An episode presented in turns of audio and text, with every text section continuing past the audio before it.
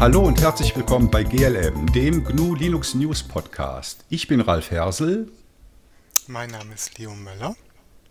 Hier ist Ferdinand Thomas. Und ich heiße Nils.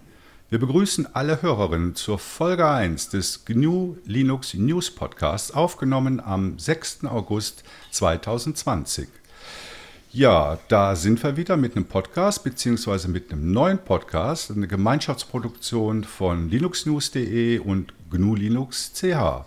Wir sind heute zur, zu viert anwesend. Ähm, Ihr habt es gehört, meiner einer, der Ralf, äh, Leo, Ferdinand und Nils. Eigentlich sind wir zu fünft, weil wir haben noch unsere Compliance-Cow dabei, Lieselotte.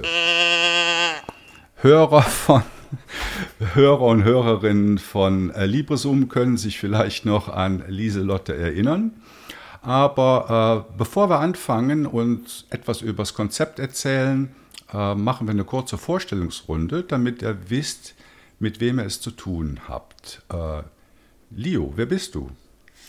Ja, ich bin Leo, ich bin 43 Jahre alt, äh, bin geboren in Deutschland, lebe seit zehn Jahren in der Schweiz, aber jetzt dann auch nicht mehr so lange. Wir ziehen jetzt gerade um nach Frankreich. Und mit Linux habe ich eigentlich seit 1994 zu tun. Damals habe ich angefangen mit Slackware, habe dann auch recht bald beruflich ähm, im Linux-Umfeld gearbeitet seit 1998 in verschiedensten Bereichen, Projektmanagement, ähm, Administration und solche Geschichten. Äh, GNU Linux CH habe ich aufgebaut, um ein kollaboratives Portal zu schaffen, weil ProLinux weggefallen ist, was sehr schade war. Und wir versuchen jetzt gemeinsam einen Weg zu finden, äh, News rund um die Linux-Welt zu erstellen. Mhm. Und Ferdinand, du sitzt in Berlin. Richtig, Ralf. Ich sitze in Berlin und äh, bestreite meinen Lebensinhalt mit dem Schreiben über Linux. Ich habe acht Jahre lang bei ProLinux geschrieben und habe äh, vor drei Jahren das äh, Linux News Blog gegründet, um da ProLinux eigentlich das einzige Linux-Blog in Deutschland war.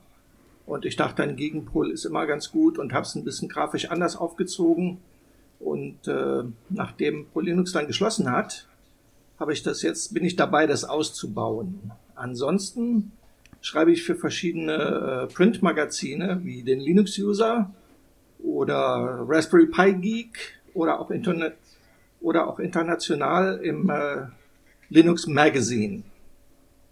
Okay. Äh, danke. Nils, was machst du?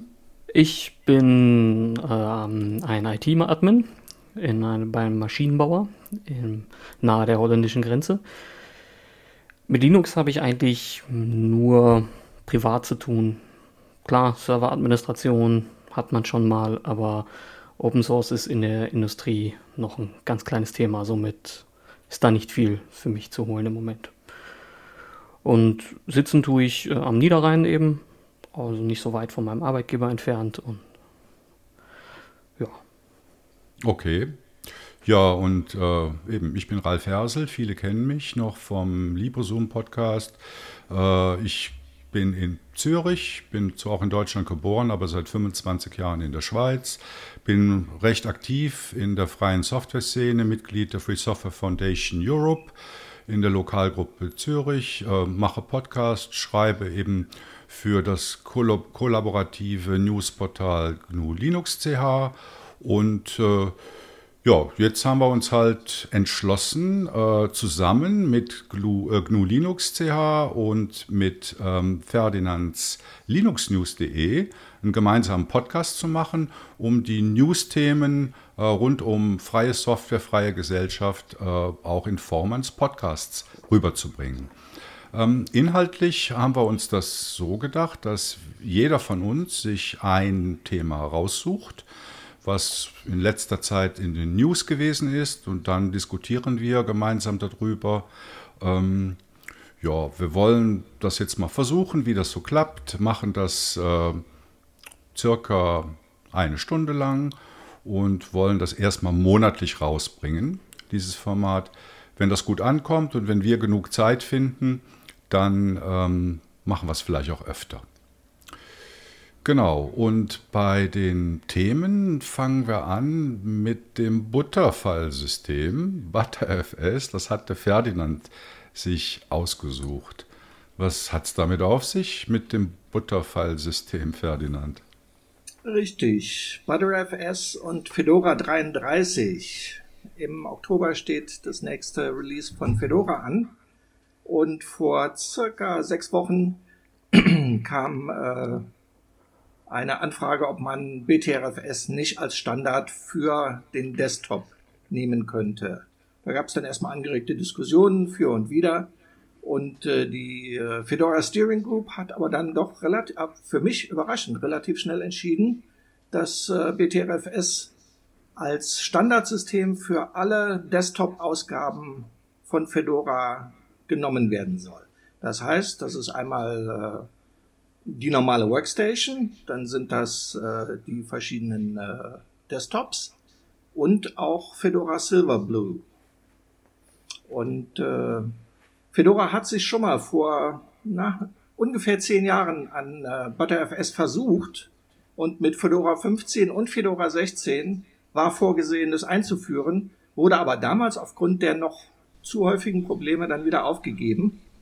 Ähm, brisanterweise hat Red Hat als Mutter von Fedora äh, 2017 ButterFS äh, rausgeschmissen und entwickelt seitdem an Stratis seine eigenen äh, äh, Storage-Geschichte. Und äh, ja, jetzt ist es halt spannend zu sehen, wie sich Red Hat dazu verhält und wie Fedora 33 jetzt mit dem doch in der Vergangenheit recht problembehafteten äh, ButterFS klarkommt.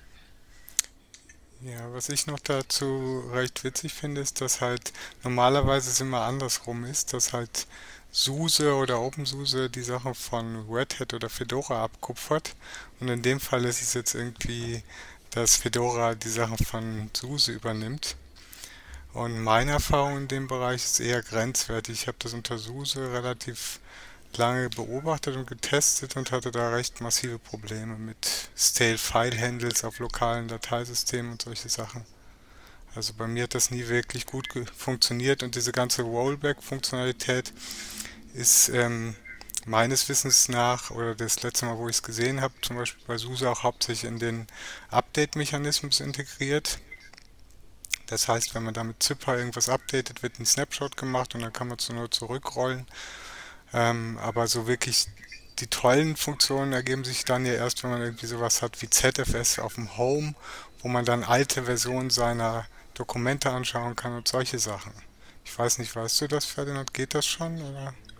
Ähm, bei SUSE geht das vermutlich nicht.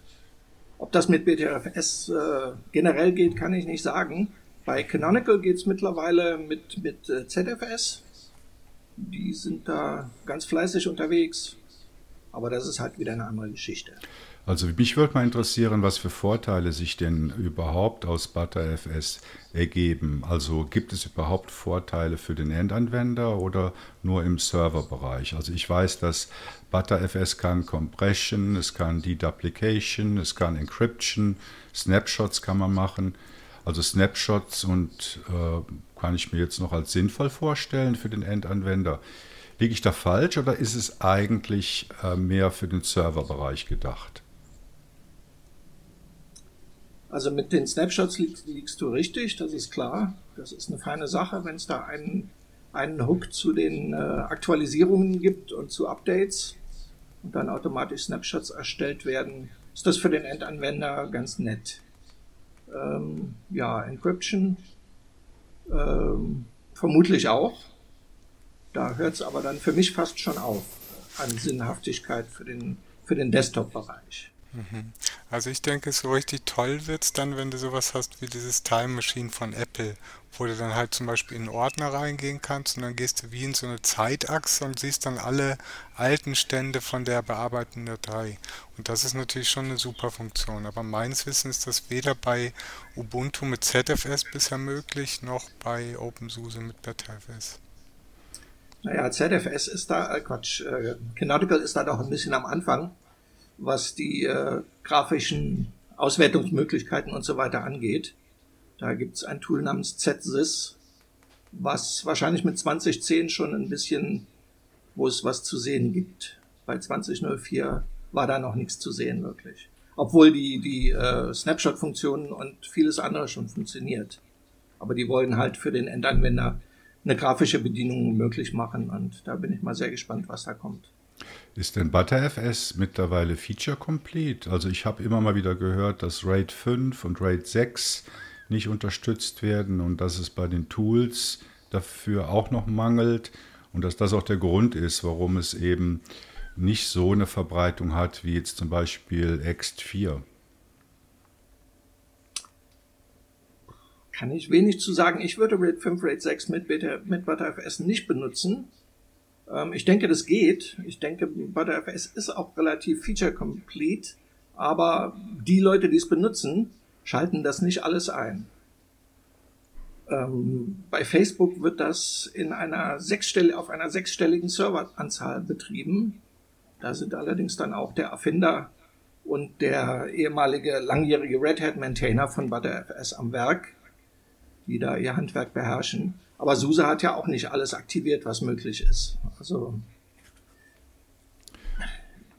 Weiß denn jemand, denk, weiß denn jemand, ob es bei Ext 4 auch eine Weiterentwicklung gibt? Also wir sind ja dann vor Jahren mal von Ext 3 auf Ext 4 gegangen. Äh, weiß das jemand, ob ein Ext 5 in, in Entwicklung ist? Nicht, dass ich wüsste, aber das geht dann wahrscheinlich, selbst wenn, also es gibt ja immer bei, bei jeder Kernel oder fast jeder neuen Kernel-Version gibt es ja auch äh, X4-Verbesserungen. Ähm, aber selbst wenn es da eine 5 geben würde, glaube ich nicht, dass die irgendwelche Funktionalitäten aufgreift, die jetzt über das bis jetzige hinausgehen, also in Richtung BTFS oder ZFS, glaube ich nicht. Mhm. Und wie ist das mit der Geschwindigkeit? Äh, also was ich auch gelesen habe, ist, dass Ext4 schneller beim Falltransfer ist als ButterFS. Oder sind das so marginale Werte, dass man das jetzt als Anwender gar nicht mitbekommt? Das würde ich so sehen wollen. Ähm, es sei denn, du hast wirklich massive Dateitransfers, die man als, als Endanwender normalerweise so nicht hat.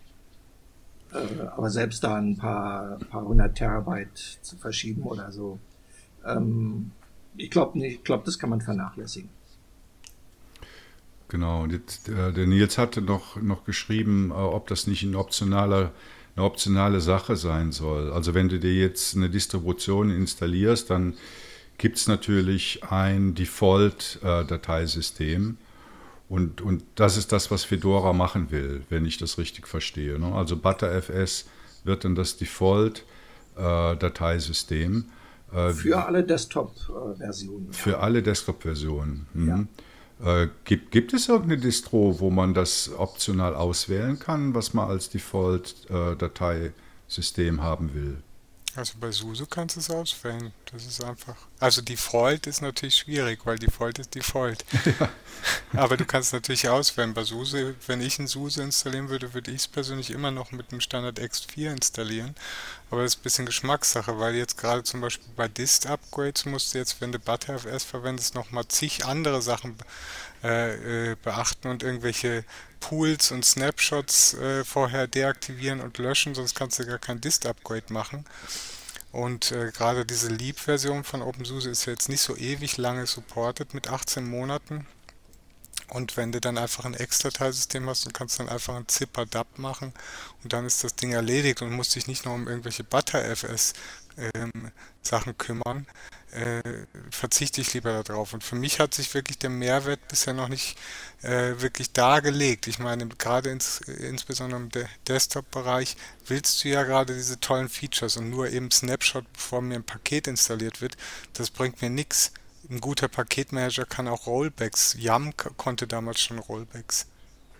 Karte Yum History konntest du eingeben, DNF kann das, Zipper kann das. Die können alle Rollbacks von sich aus und dann rollen die einfach die alte Paketstände wieder zurück. Ich sehe den Mehrwert wirklich nicht so. Das ist, ist, wir sind da im Moment, denke ich, in so einem Entwicklungsschritt. Wir sind auf dem, zumindest auf dem Desktop noch nicht da, wo wir hinwollen. Und ich denke mir, das kann jetzt halt gerade durch den Einsatz von ähm, Red Hat und Fedora nochmal einen großen Sprung geben, weil die klemmen sich halt dahinter. Die haben die Ressourcen und das Geld Und wenn die sagen, die wollen das machen, dann sehen wir da in Kürze was. Wahrscheinlich sogar schneller, als dass Canonical irgendwie eine GUI-Implementation für ZFS parat hat. Könnte ich mir vorstellen. Also wenn ich jetzt mal zum Beispiel drüber nachdenke, ich würde es irgendwo in meinem Betrieb einsetzen müssen, dann finde ich sogar eigentlich, dass das ButterFS auch nicht sinnvoll wirklich für mich wäre. Weil du hast eigentlich die Verlässlichkeit eines RAID-Controllers irgendwo und du willst dich auf die Hardware verlassen. Das ist, die Dinger sind performant. Das, das schafft eine Software nicht, das schafft das Dateisystem einfach gar nicht, das da nachzuhalten. Deswegen würde ich da gar nicht so viel Wert drauf legen. Also und dann im Privaten schon mal gleich gar nicht. Da ist für mich okay, wenn ich ein RAID 1 habe, dann reicht das für die meisten Leute ja schon aus. Also um, um noch kurz auf Ralfs äh, Originalfrage einzugehen. Ich kenne keine Distribution, bei der man nicht das Dateisystem auswählen kann während der Installation. Default ist halt eine andere Geschichte. Default ist einfach das, was standardmäßig vorgegeben ist. Da muss man dann halt nichts machen, wenn man das haben will. Wenn man was anderes haben will, muss man halt im, im Installer was anderes wählen, was mehr oder weniger einfach ist. Bei Fedora ist, ist, äh, ist es nicht ganz so einfach, finde ich finde den, den äh, Installer von Fedora sehr kompliziert. Mhm. Gerade ja, gerade für Einsteiger ist das sehr unübersichtlich, äh, wie man da weiterkommt. Zu. Manchmal hängt man an einem Punkt und guckt, wie komme ich denn jetzt hier weiter? Und dann ist ja. irgendwo oben links oder oben rechts noch ein kleines, ein kleiner Schalter, den man anklicken muss, bevor es überhaupt weitergeht. Also das ist okay, aber äh, verändern ja, kann man es überall. Das ist dieses Hub-and-Spoke-Prinzip, was die irgendwann eingefügt haben, wo man immer wieder zurück muss zu dieser Anlaufstelle. Du hast dann einen zentralen Anlaufspunkt und dann wählst du von dort den Partitionierer und springst dann wieder zurück zu diesem zentralen Anlaufpunkt.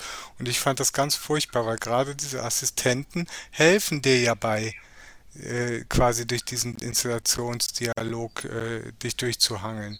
Aber das, ich weiß nicht, woher das kam. Das ist so eine Designentscheidung. Ich finde das auch ganz, für, gerade für Einsteiger, finde ich das ganz schwierig.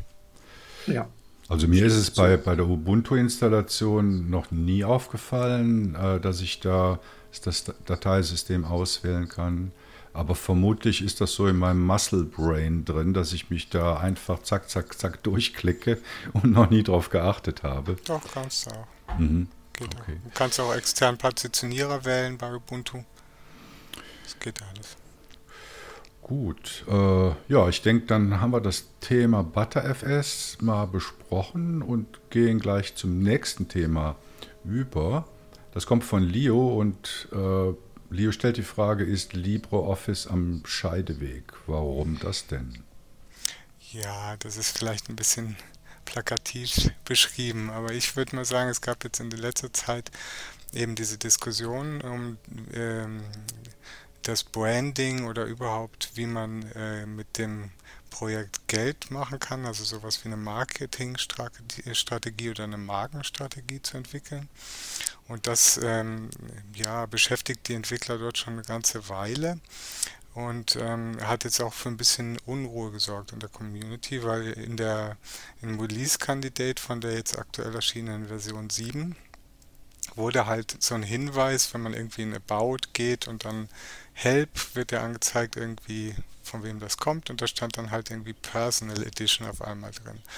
Und das ist natürlich total negativ angekommen in der Community. Ich meine, was heißt Personal Edition? Das hört sich so an wie ja, das ist dann nicht mehr Feature Complete oder da fehlt irgendwie was. Und da ähm, ist die Wortwahl einerseits recht unglücklich gewesen, weil man hätte es gen genauso gut einfach Community Edition nennen können und das wäre überhaupt kein Problem gewesen. Keiner hätte sich daran gestört, aber irgendeiner müsste irgendwie diesen Begriff Personal Edition einführen, um nochmal mehr den Unterschied zu einer möglichen Enterprise Edition darzustellen, die es vielleicht dann irgendwann von äh, Collabora geben wird. Und das ähm, ist natürlich dann extrem irgendwie sauer, der Community extrem sauer aufgestoßen. Und ähm, da ist auch noch nicht abschließend gelöst. Also jetzt für die aktuelle Version 7 wird das jetzt erstmal zurückgestellt. Wir haben das nicht eingebaut, da steht jetzt nichts mit Personal Edition drin in der Final-Version. Ähm, aber das ganze Thema ist immer noch offen und der ähm, Entwickler Michael Meeks ist relativ bekannt, arbeitet auch bei Collabora, ähm, hat das halt mal versucht irgendwie mal zusammenzuschreiben. Das können wir dann gerne auch noch verlinken in den Show Notes.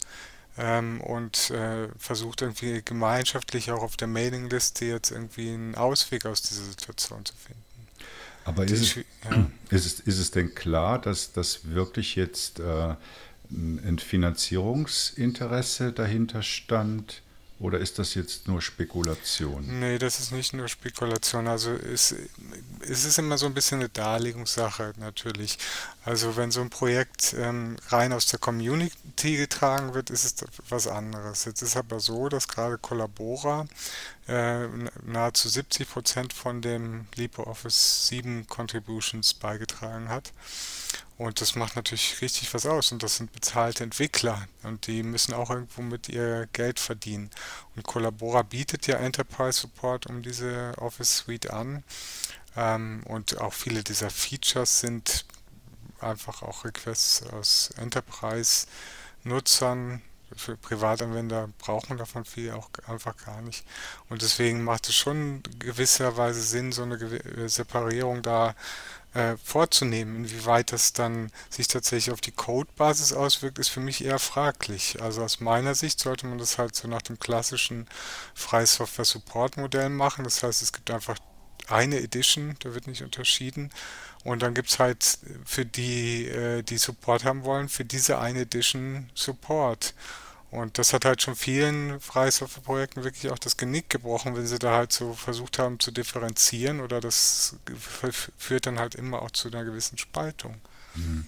Aber ist, ich, ich sag mal, das sind ja zwei verschiedene Dinge. Ob ich Support für Geld anbiete oder ob ich Zusatzfeatures für Geld anbiete. Also soweit ich das sehe, der, der, freie Software, also jetzt durch die GPL 3 definiert, verbietet ja nicht, dass jemand hingeht, die Software nimmt und äh, dann Geld für Features nimmt. Gut, das wird natürlich ja. niemand bezahlen, wenn der Source Code offengelegt ist, weil das muss einfach wieder unter GPL 3 veröffentlicht werden.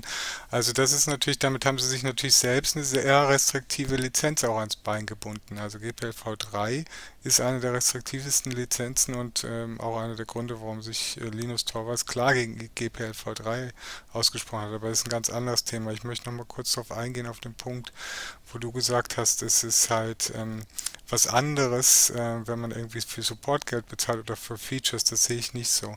Das, was du meinst, ist dieses Open Core Modell, das würde so in diese, das ist eigentlich das Schlimmste, was freie Software passieren kann. Das heißt eigentlich, du hast einfach einen offenen Kern, so, ähm, ja, was gibt's denn dafür? Gibt es ganz viele Beispiele. Es gibt da so ein Ticketsystem, was ist auch so Open Core und dann hast du nur, das kann nix, wenn du das äh, quasi die freie Version nimmst und du bist quasi dann eh genötigt, irgendwie, wenn du ein bisschen mehr machen willst, dann diese teure Enterprise-Version zu kaufen. Das ist dann aber Closed Source. Und das ist halt eher fraglich. Also das kannst du natürlich dann schon so machen, so äh, mit, mit dieser mit dieser Strategie, aber ich denke, das kann man gut vereinheitlichen dass man sagt halt, okay, wenn man jetzt einen Supportvertrag hat, dann ist da auch irgendwie, wenn ich jetzt irgendwie Gold-Level oder Platin-Level Supportvertrag habe, dann ist da auch drin, dass man irgendwie eine gewisse Zeit für Entwicklung hat. Und wenn ich ein neues Feature will, wird das dann in dieser Entwicklungszeit abgearbeitet. Da gibt es ja mhm. ganz gute Modelle, auch für solche Firmen äh, zu ja, befördern, sage ich jetzt mal. Das hm. ginge doch so ein bisschen in Richtung Own Cloud äh, versus Nextcloud, mhm. wie ich Unbedingt. das so sehe. Ja, siehst du genau richtig. Ja. Wie, wie, ist das bei Collabora? Also Collabora ist ja eine kleine Beratungsfirma, die aber sehr viel contributed für LibreOffice. Und Nicht da, also sie contributen, also sie haben jetzt glaube ich auch äh, sehr, einen großen Teil für ihre Verhältnisse zum Kernel 5.8 contributed. Ja, aber ähm, das ist halt, also so ein üblicher, wir haben ja auch, wir, also jetzt in meinem beruflichen Umfeld bisher, haben wir öfter mit so, solchen Firmen zusammengearbeitet. Mit Collabora kam es tatsächlich nie zu, wir haben da mal angefragt, aber die waren dann äh, ein bisschen chaotisch, sorry haben das nicht auf die Kette gekriegt, uns irgendwie ein Angebot zu erstellen. Aber wir haben dann natürlich mit, es gibt viele tolle äh, Open Source Dienstleister, Freisoftware Dienstleister. Innovation in Deutschland ist eine super Freisoftware Entwicklungsfirma. Und da gehst du dann hin. Wir haben zum Beispiel irgendwie ähm, ein Problem gehabt, sage ich jetzt mal. Wir haben an der ETH hatten wir irgendwie Fedora auf dem Desktop, irgendwie 1600 Fedora-Maschinen und da gab es Probleme mit KDE, mit File-Locking auf dem NFS Home. Und das mussten wir halt beheben und wir konnten es selber nicht äh, beheben, weil es halt dann schon recht tief auch dann in den Kernel ging. Und da haben wir halt dann eine Firma ins Boot geholt und die haben uns das dann halt entwickelt. Die haben uns ein Angebot gemacht, okay, für den Preis, sagen wir mal 10.000 Euro, programmieren wir euch das oder fixen euch das und so funktioniert das in der Regel und das finde ich eigentlich super und so funktioniert es auch mit ähm, Collabora. Also ich weiß nicht, warum die sich jetzt da so weit rauslehnen. Ich glaube, was die im Sinn haben, ist halt wirklich so ein Product Building. Sie möchten LibreOffice als Produkt, als kommerzielles Produkt etablieren und das finde ich persönlich den falschen Weg, aber das ist natürlich denen überlassen, wenn sie das versuchen wollen. Also so wie ich Michael Meeks verstehe, geht es in erster Linie erstmal darum, dass äh, klar wird, dass es LibreOffice nicht nur für den, für den äh, Heimanwender gibt, sondern dass es Möglichkeiten gibt, das professionell zu supporten. Das heißt für mich erstmal, dass nicht unbedingt Zusatzfunktionen dazukommen. Mhm. Ähm, er schreibt, dass äh, Firmen unterwegs sind, die LibreOffice Support anbieten und davon keine Ahnung haben. Und äh, sich halt bei der freien Software sozusagen bedienen. Das will, ist, glaube ich, das Erste, was er ändern will. Äh, dass das Marketingmodell angepasst wird und dass äh, Firmen, Unternehmen, Behörden, die LibreOffice einsetzen wollen, von vornherein klar ist, ich kann das nicht alleine, ich sollte mir eine, eine Beratungsfirma suchen. Und äh, da steht natürlich Collabora an erster Stelle. Ja, und äh, sich, ja. er, er versucht halt dieses Modell, ein, das, die, das Ansehen von, von LibreOffice als professionelle Anwendung im Unternehmens- und, und äh, äh Umfeld anzupassen, aufzuwerten. Ja. Also das finde ich jetzt natürlich, die Aussage an sich finde ich jetzt schon problematisch, weil ähm, einerseits gibt es eh sehr wenig Leute, die über Support für LibreOffice. Ich bin froh um jeden, der Support anbietet und wer schon irgendwie sich zutraut, Support anzubieten für so eine Office-Suite wie LibreOffice und daran auch zu programmieren und Makroentwicklung und so weiter, wenn es dann richtig um, äh, um auch wirklich tolle Sachen geht, ähm, dann äh, glaube ich nicht, dass es da irgendwie viele Leute gibt, die äh, die das sagen, sie könnten es aber nicht können. Also von daher müsste das erstmal wirklich dargelegt werden. Für mich sieht das eher so aus, als ob hat, er, natürlich... Hat er nicht gemacht. Hat okay. er nicht gemacht. Er Für mich sieht das halt nur erwähnt, ja. als, als Grund, warum dieses Marketingmodell angepasst werden sollte. Finde ich fragwürdig, ja. Weil natürlich, du musst auch bedenken immer, äh, dass aus der Perspektive sehen, er arbeitet bei Collabora, er verdient sein Geld dort. Also ich meine, Sogar in, in, in leitender Funktion sogar. Ja, mh. und er versucht natürlich seine Firma besonders gut darzustellen und möchte, dass die Leute Support bei denen kaufen, was jetzt auch äh, aus rein marketingtechnischer Sicht nachvollziehbar ist. Aber wie sie das machen, äh, ist halt wirklich irgendwie, ähm, äh, ich sag jetzt mal, äh, äh, nicht so schön. Also es sorgt halt für sehr viel Unmut auch in der Community und ähm, das, das, da muss ein anderer Weg gefunden werden. Und ich finde jetzt den neuen Ansatz, wo sie jetzt sagen, wir möchten das gemeinsam mit der Community äh, versuchen zu entwickeln und irgendwie so eine Marketingstrategie herauszuarbeiten, die für alle gut ist, finde ich ganz gut. Natürlich, der, der Aufstand war ja erstmal deswegen, weil es ganz schlecht äh, kommuniziert wurde. Man hat zwar im kleinen Kreis auf einer Mailingliste die Sachen durchgesprochen, aber nicht in der weiteren Community. Wer liest schon Mailinglisten? Das sind schon spezielle Leute. Ähm, von daher, ich, ich finde auch die äh, seine Position sowohl als leitender Angestellter von Collabora als auch als Gründer der TDF, also der Document Foundation und auch im Vorstand von, äh, von dieser Document Foundation ein bisschen schwierig, obwohl ich ihn für einen integeren äh, Menschen halte. Also ich will ihm nichts Böses unterstellen. Nee, aber das ist, ich glaube, ich denke, das ist meistens wirklich so ein bisschen Kommunikationsproblem. Und das müssen sie halt lernen, da müssen sie sich auch finden. Was meine Erfahrung ist halt mit, generell mit Collabora als Firma, also wo wir versucht haben, mit denen zusammenzuarbeiten, dass die nicht gut sind im Marketing, nicht gut sind in diesen klassischen Businessprozessen. Das ist eine sehr starke Entwickler ausgerichtete Firma und die können das gut, sicherlich, bin ich fest von überzeugt. Und sie haben ganz viel tollen, wertvollen Code beigetragen zu ganz verschiedensten Produkten, auch Raspberry Pi und Treiberentwicklung und so weiter.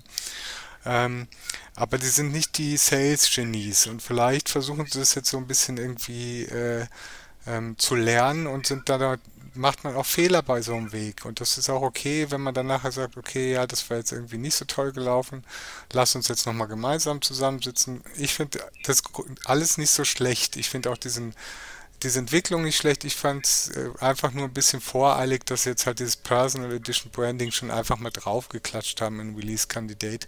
Das war einfach ein bisschen voreilig. Aber es war auch so ein bisschen Trial and Error, spüren, was passiert. Wir machen das einfach mal und warten dann die Reaktion ab. Und so lernt man auch. Und das ist natürlich sicherlich auch ein Weg. Dem stimme ich vollkommen zu. Ferdinand, du Collabora ist, bitte? Ferdinand, du sagst, äh, das Prinzip Nextcloud sollte als Vorbild dienen. Wie meinst du das?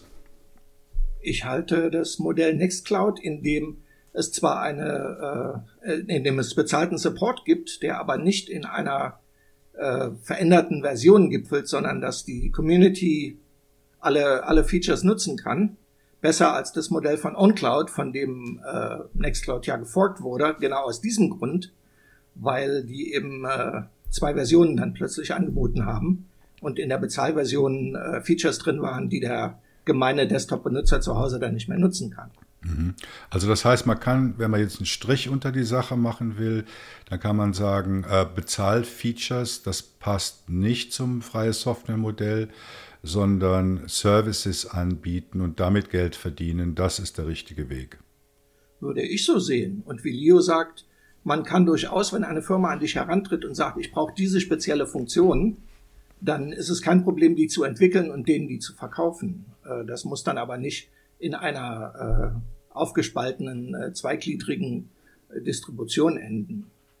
Ähm, Collabora ist zu schnell gewachsen. Was Leo sagt, ist richtig. Die kommen nicht ganz hinterher mit, ihren Sales-Geschichten.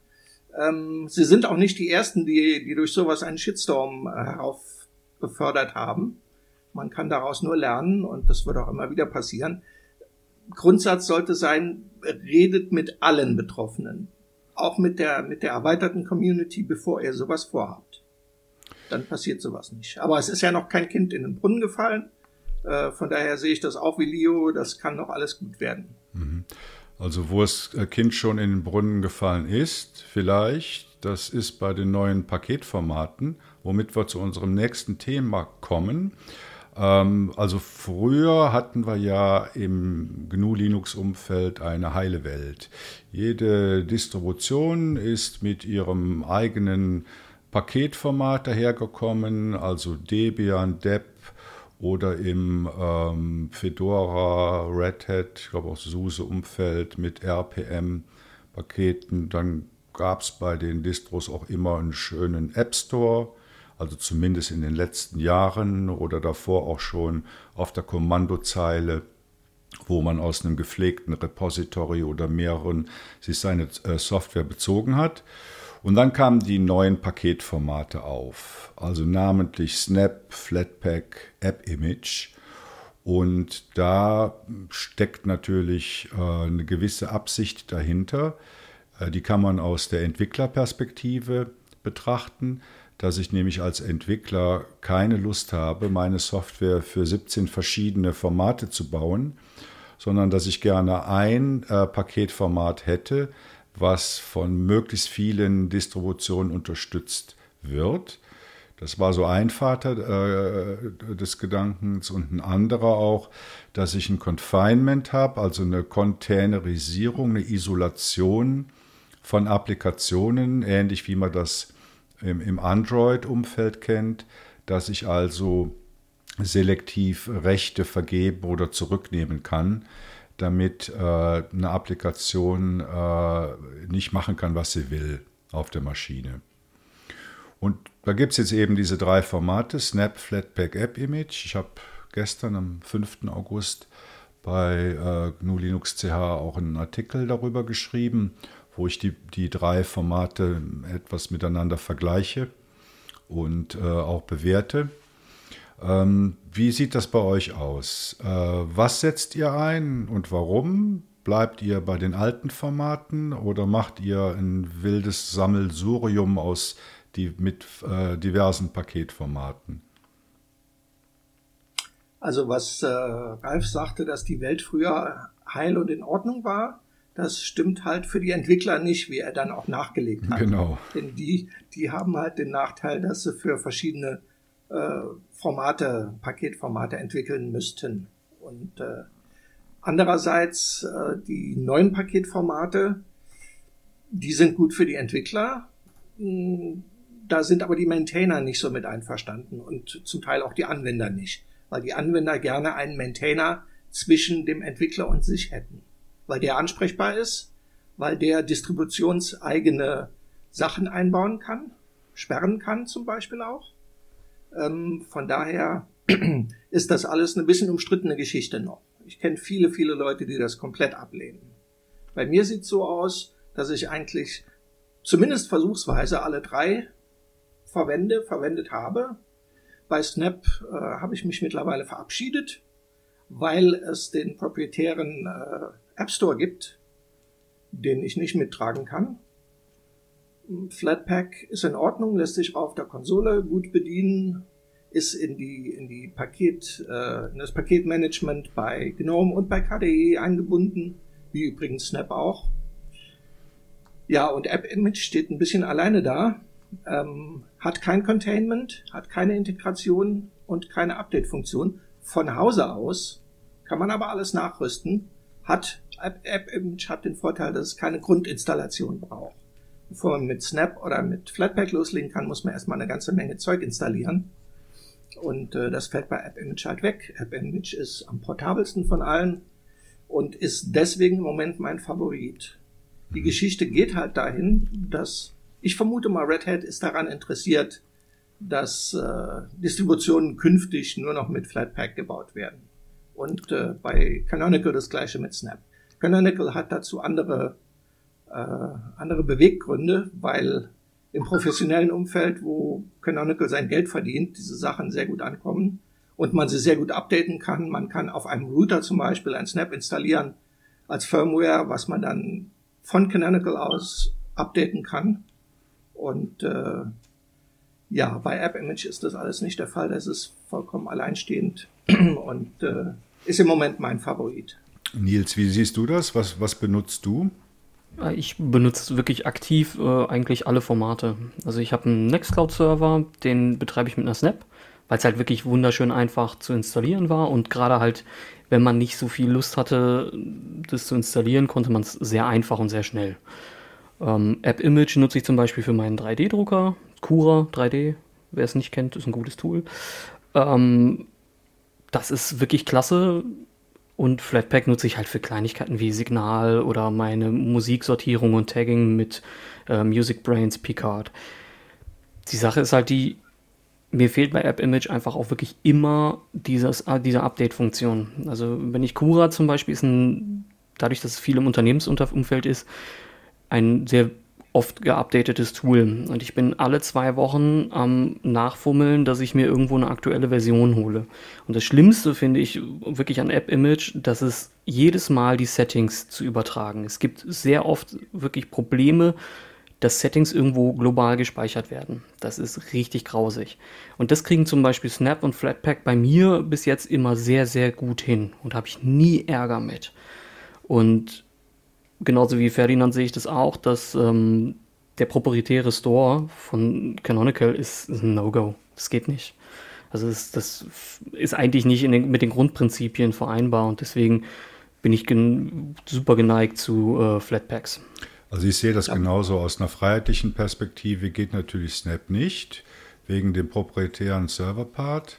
Äh, von der Bequemlichkeit, gut, ich meine, ich bin Ubuntu-User und habe da natürlich eine behaupte ich mal, besonders gute Integration äh, von, von Snap-Paketen.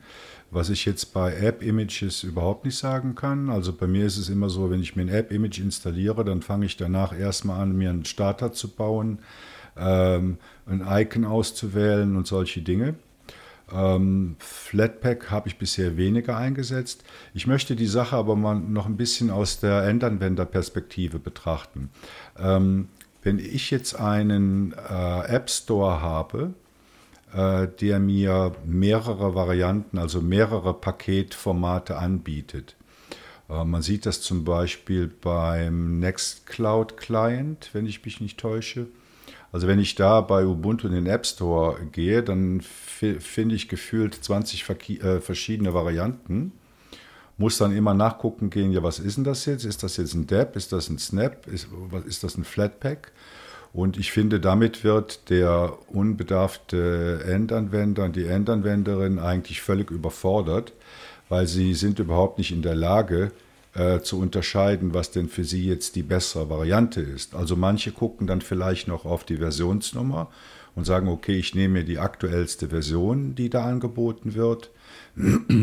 Andere gucken vielleicht auf die Funktionalität. Also bei mir war es zum Beispiel bei der Installation von GIMP so, dass die App-Image-Variante die beste Paketierung war, was die Features angeht weil es gibt äh, so spezielle Features, die sehr gerne genutzt werden bei GIMP, also Heal Selection zum Beispiel, die nur im App-Image mit drin ist und bei den anderen Paketen hat man da große Mühe, falls es überhaupt geht, das nachzuinstallieren.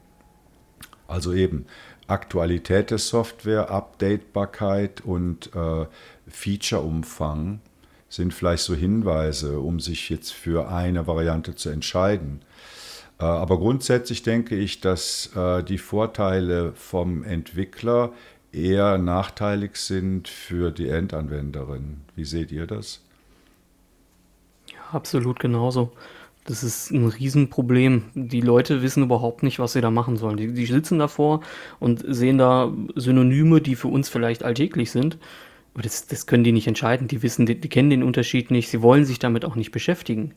Und es geht auch immer die Stufe härter. Du sagtest zum Beispiel, dass du ein ähm, Problem hast, ein Feature einzufügen. Ähm, ganz normal, wenn ich zum Beispiel ähm, bei meinem Flatpak äh, dieses Music Brains benutze, muss ich wirklich anfangen, spezielle Berechtigungen zu geben, weil es standardmäßig nicht aus, so ausgeliefert wird, dass ich zum Beispiel auf mein, ähm, meine Samba-Freigaben komme. Und das ist ein echtes Problem. Wenn du dann nicht Lust hast, dich damit zu beschäftigen, das, dann wird es nicht genutzt. Also was wir nicht vergessen dürfen, ist, dass die Paketformate Snap und Flatpak relativ neu sind. Das App-Image zwar schon uralt ist, aber auch erst durch Snap und Flatpak wieder ein bisschen zum Leben erweckt wurde und äh, die Integration in die grafischen Paketmanager bei GNOME oder KDE zum Beispiel, die ist noch nicht fertig. Das muss man klar so sehen. Das ist total verwirrend für den Endanwender. Und da wird garantiert noch einiges passieren, um das zu entwirren und um da klar zu machen, das ist ein Deb, das ist ein Flatpak, das ist ein Snap und äh, das hat diese und diese Zusatzfunktion und so weiter. Ähm, Im Endeffekt Entscheidungsmerkmal für den Anwender, zum Beispiel zwischen Flatpak und Snap, ist relativ einfach, denn äh, Flatpak ist eher auf die reine Paketinstallation ausgelegt, während Snap viel weiter ausgelegt ist Canonical arbeitet als Beispiel zum Beispiel jetzt an einem, an einem äh, Drucker-Stack, der sämtliche Geschichten enthält, die man für einen Drucker braucht. Das ist dann egal, ob du das auf 20.4 oder auf 16.4 einsetzt. Das soll einfach funktionieren.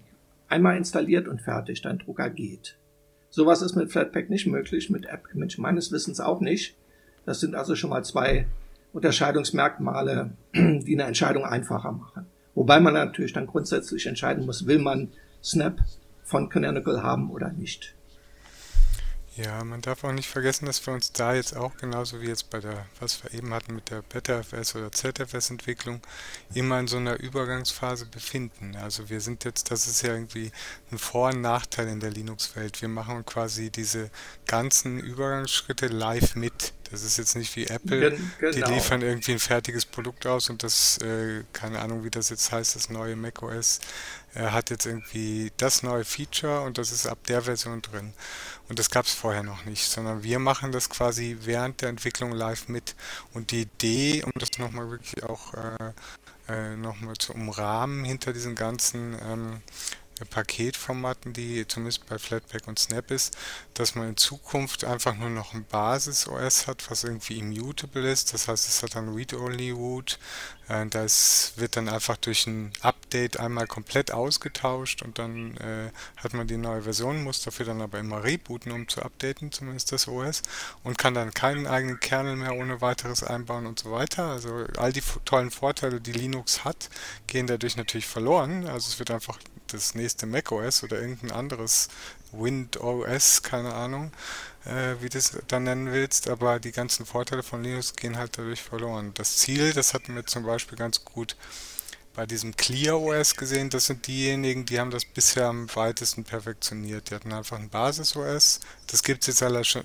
Desktop ist schon wieder tot, bei denen ist von Intel entwickelt worden. Leider. Aber ja. äh, die hatten halt ein Basis OS, äh, recht fix auch, ziemlich gut optimiert. Mit der schnellste Linux, was ich bisher überhaupt gesehen habe auf Intel-Architektur. Und dann hast du alles aus Flatpaks installiert. Und was es dann halt als Flatpak nicht gab, gab es dann halt nicht als Software. Da gab es keinen weiteren Paketmanager in dem Sinne. Und das ist, glaube ich, die Idee. Das sieht man in Fedora Silverblue oder in dem MicroOS. Endless OS kenne ich jetzt nicht, aber MicroOS vom OpenSUSE hat jetzt auch einen Desktop-Zweig, den habe ich mir tatsächlich sogar mal angeguckt. Ähm, und das ist halt schon eine tolle Idee. Ich mag es lieber so, dass ich halt ein stabiles Core-OS habe. Sei es jetzt irgendwas, kann irgendein relativ stabiles OS sein, das kann man selbst entscheiden, welches das ist, was dann von mir ist auch relativ alt ist, wenn man jetzt bestimmte Features nicht braucht und dann die Applikation in einer neuen Version halt dann über Flatpak dazuzieht. Das hatte ich zum Beispiel mal in dem Artikel zu dem Oracle Linux auch mal äh, angeregt, dass das auch eine Option ist, weil so ein Oracle Linux will keiner auf dem Desktop haben. Auch ein RHEL oder ein CentOS will niemand auf dem Desktop haben. Aber wenn du dann irgendwie noch deine ganzen neues GIMP oder dein neues VLC oder sonst was per Flatpak reinziehst, hast du auf einmal ein super stabiles und sehr gut gepatchtes Basissystem und trotzdem deine neuen Desktop-Applikationen. Und in der Kombination finde ich es persönlich interessant, aber ich verfolge natürlich auch diesen Immutable-Teil, wobei ich als Slackware, alte Slackware-Userin natürlich da nicht viel mit anfangen kann für mich persönlich. Aber interessant ist es natürlich schon. ClearOS hat das ja noch auf die Spitze getrieben, indem es nicht nur mit Flatpaks arbeitet, sondern mit Flatpak-Bundlen, die dann angeboten mhm. werden. Also ein ganzer, ganzes Bündel an Applikationen auf einmal. Mhm. Aber wie, wie, du sagtest, leider haben die den Desktop aufgegeben. Ich fand das äh, nicht schlecht. Hochspannend, ja. Ja. Um, um nochmal aus der Endanwendersicht drauf zu gucken. Also was mir aufgefallen ist und was mich auch ein bisschen stört, sind die enormen äh, Unterschiede bei der Startgeschwindigkeit. Also wenn ich jetzt ein DEP-Paket habe, das startet gefühlt zehnmal schneller als ein Snap. Äh, ich weiß nicht, wie es bei Flatpak ist, bei AppImage. Äh, habt ihr da Erfahrungen äh, bezüglich Startgeschwindigkeit? Also AppImage startet sofort. Da sehe ich keinen Unterschied zu äh, DEP-Paketen zum Beispiel. Das ist bei mir äh, zum Beispiel komplett anders. Snaps ist ein bisschen langsamer. Also, also wenn ich, ich habe heute noch ein, ich habe heute Morgen äh, LibreOffice 7 als App-Image genommen, kurz zu gucken, ob dieser Hinweis Personal Edition noch drin ist oder nicht. Äh, Paket runtergezogen, ausführbar gemacht, Klick und da war's. Selbst bei einem relativ großen Paket wie LibreOffice. Ist allerdings auch eine flotte Maschine, das spielt natürlich auch eine Rolle. Wenn man zehn, alte Jahres, äh, zehn Jahre altes Notebook nimmt, dann sieht das natürlich anders aus.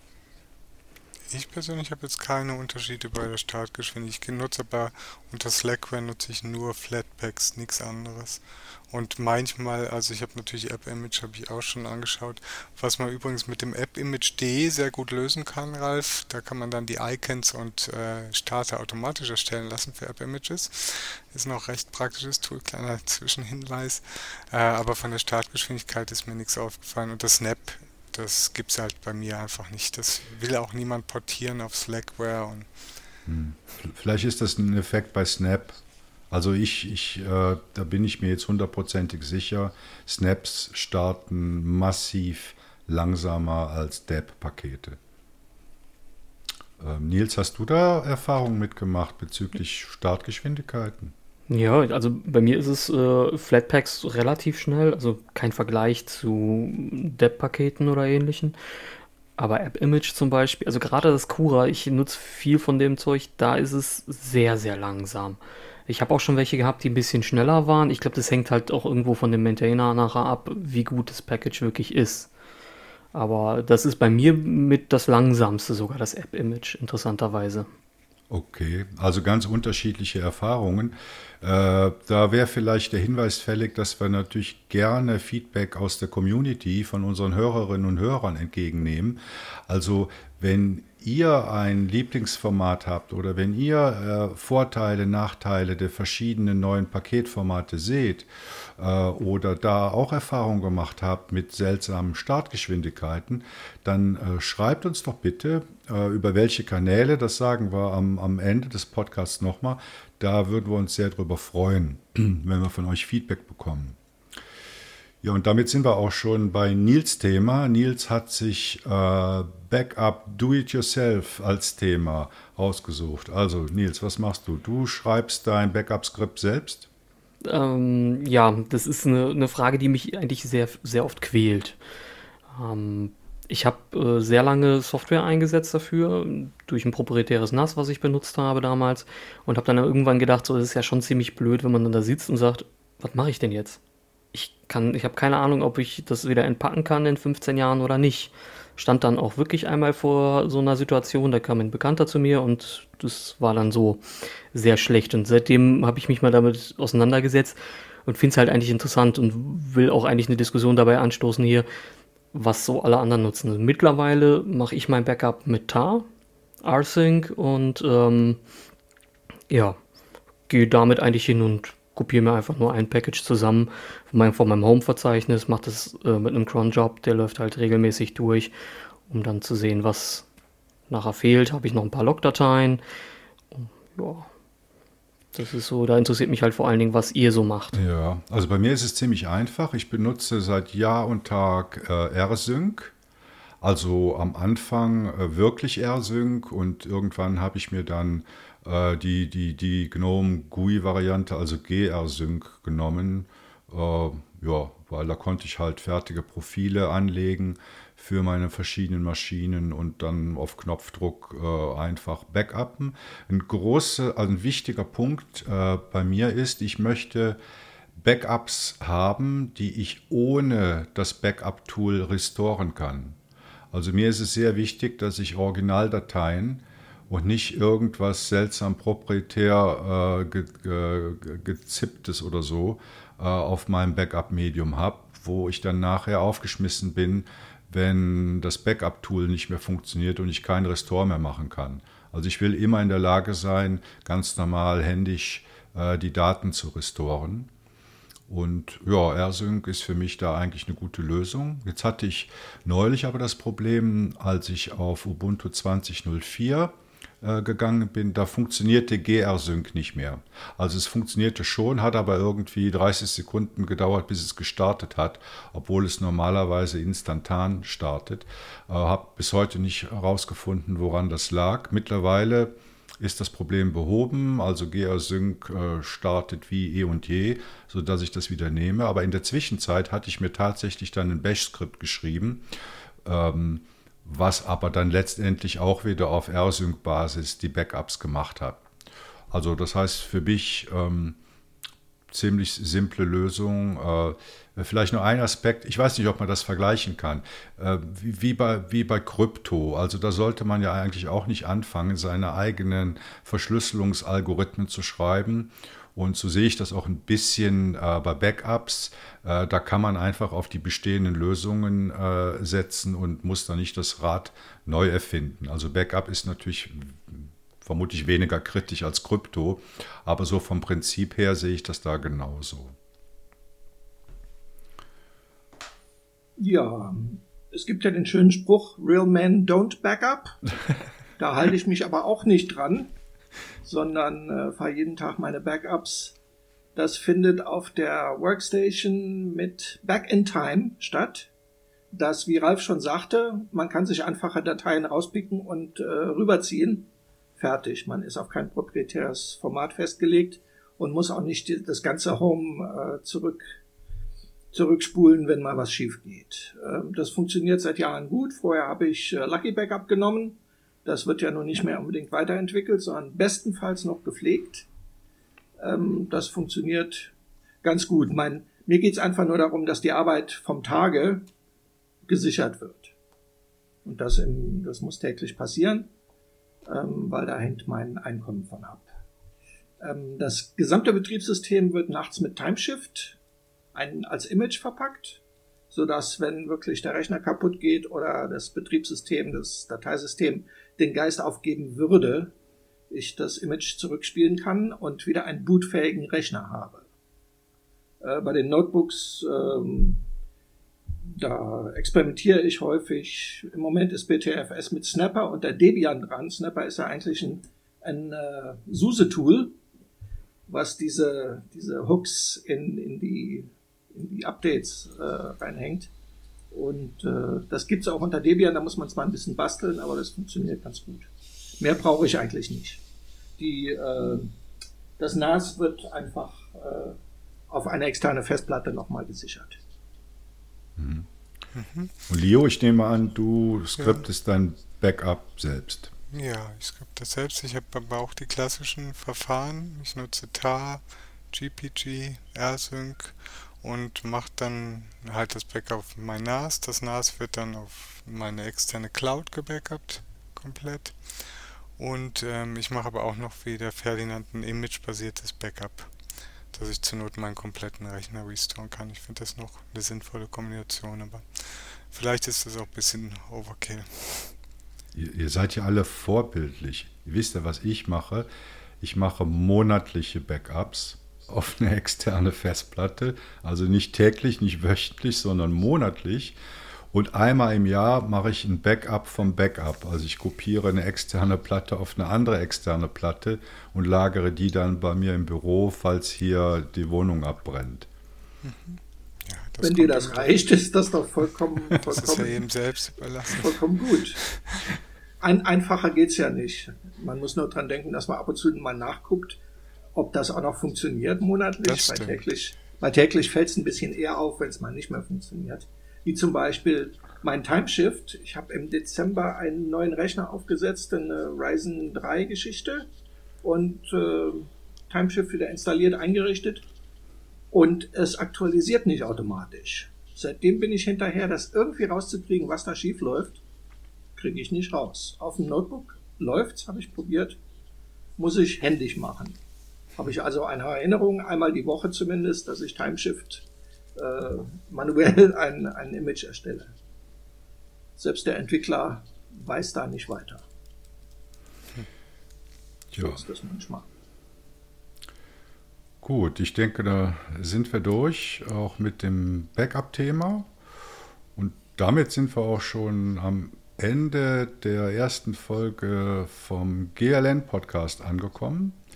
Äh, wie gesagt, euer Feedback ist uns sehr wichtig. Äh, wie hat euch das gefallen? Äh, was haltet ihr von den Themen? Habt ihr eigene Themenvorschläge? Ihr könnt uns selbstverständlich kontaktieren.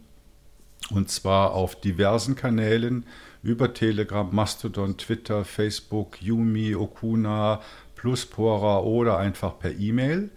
Ähm, ihr findet auf unseren Webseiten, also auf ähm, linuxnews.de oder gnulinux.ch findet ihr alle Kontaktmöglichkeiten. Bitte macht davon rege Gebrauch, weil unser Podcast kann nur so gut sein, wie euer Feedback ist.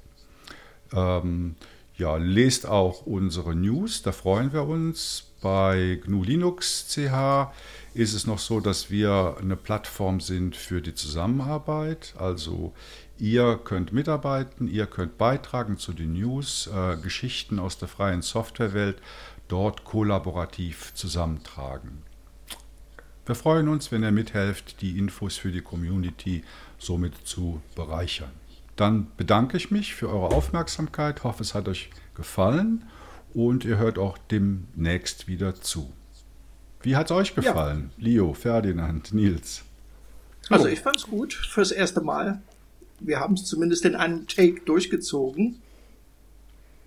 Fand ich schon mal ganz bemerkenswert. Gut, ja. Hat mich gefreut. Nils? Ja, definitiv. Hat äh, mehr Spaß gemacht, als ich gedacht habe. Gut, dann sind wir zumindest mal von uns selbst überzeugt. Also, macht's gut, bye bye, bis zum nächsten Mal. Ciao.